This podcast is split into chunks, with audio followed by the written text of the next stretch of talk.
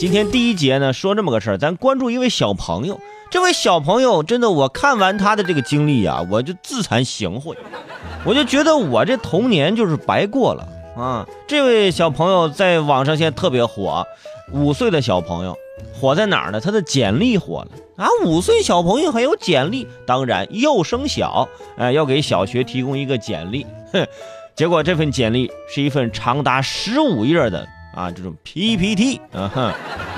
其实就就 B 呃 PDF 啊，从这个这个资料当中，这个简历当中就可以看出这个男孩的家庭啊、性格、经历、爱好、父母的教育观、老师的评价，以及2018年英语阅读书目等七个方面的展观啊。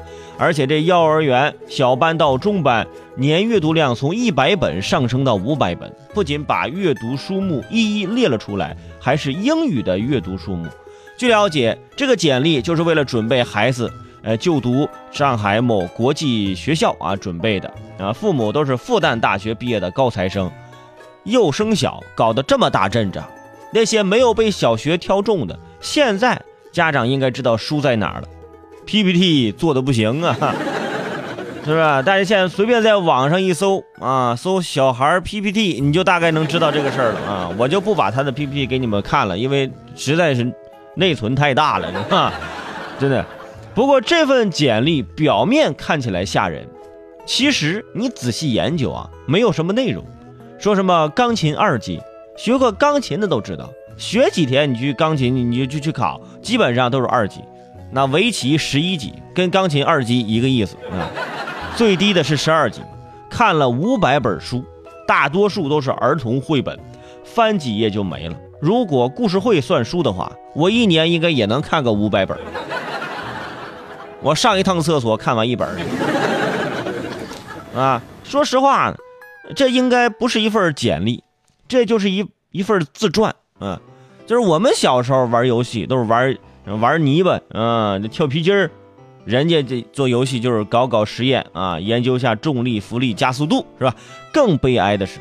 有些人可能连 PPT 都不会做，嗯，但是大家也不必羡慕，能写十五页简历的不一定算是成功的童年。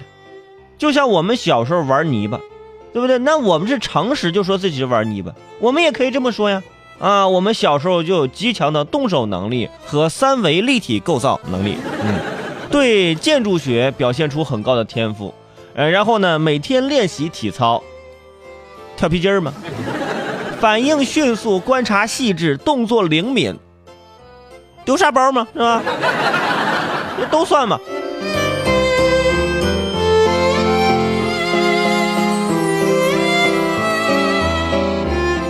有朋友说了，说如果简历呀是一块敲门砖，那自己用来敲门的，那应该就是棉花做的，根本就敲不响。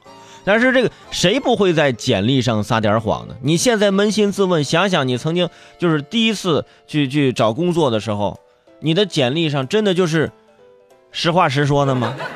你没有那么一点点略微的夸张吗？你有没有给自己身上镀金呢？啊，不可能就实话实说吧？就大学四年玩了四年游戏是吧？网吧包宿有三天记录是吧？你不可能那么写，你都是写自己好的。但是呢，有些同学呀，大学毕业就开始写啊，我校学生会副主席、学生会干部，啊，学院某某部部长，全都是这个社社会实践，没有，没有一个事儿可以提。你说这单位招聘你来干啥呢？招聘你来做部长啊？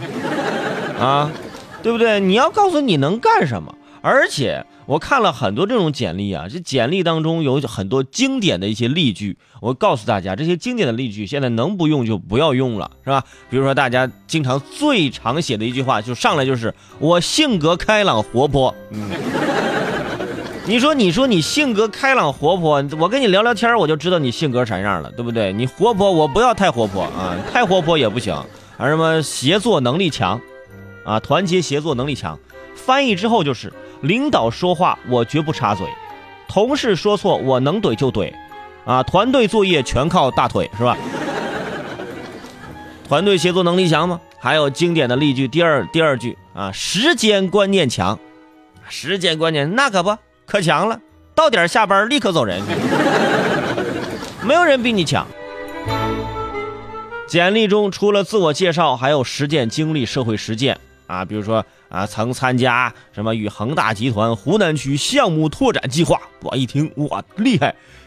其实就是发了几天传单，在楼盘发几天传单是吧？几千张发完了是吧？所以说这些都是简历中经常会撒的谎。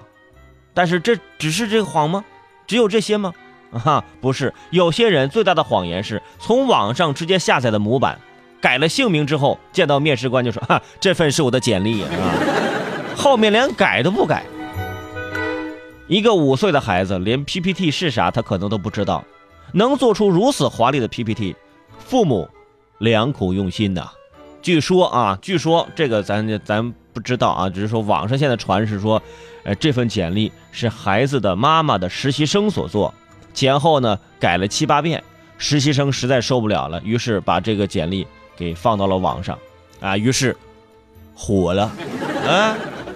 我现在就想问问这个实习生，你现在还需要工作吗？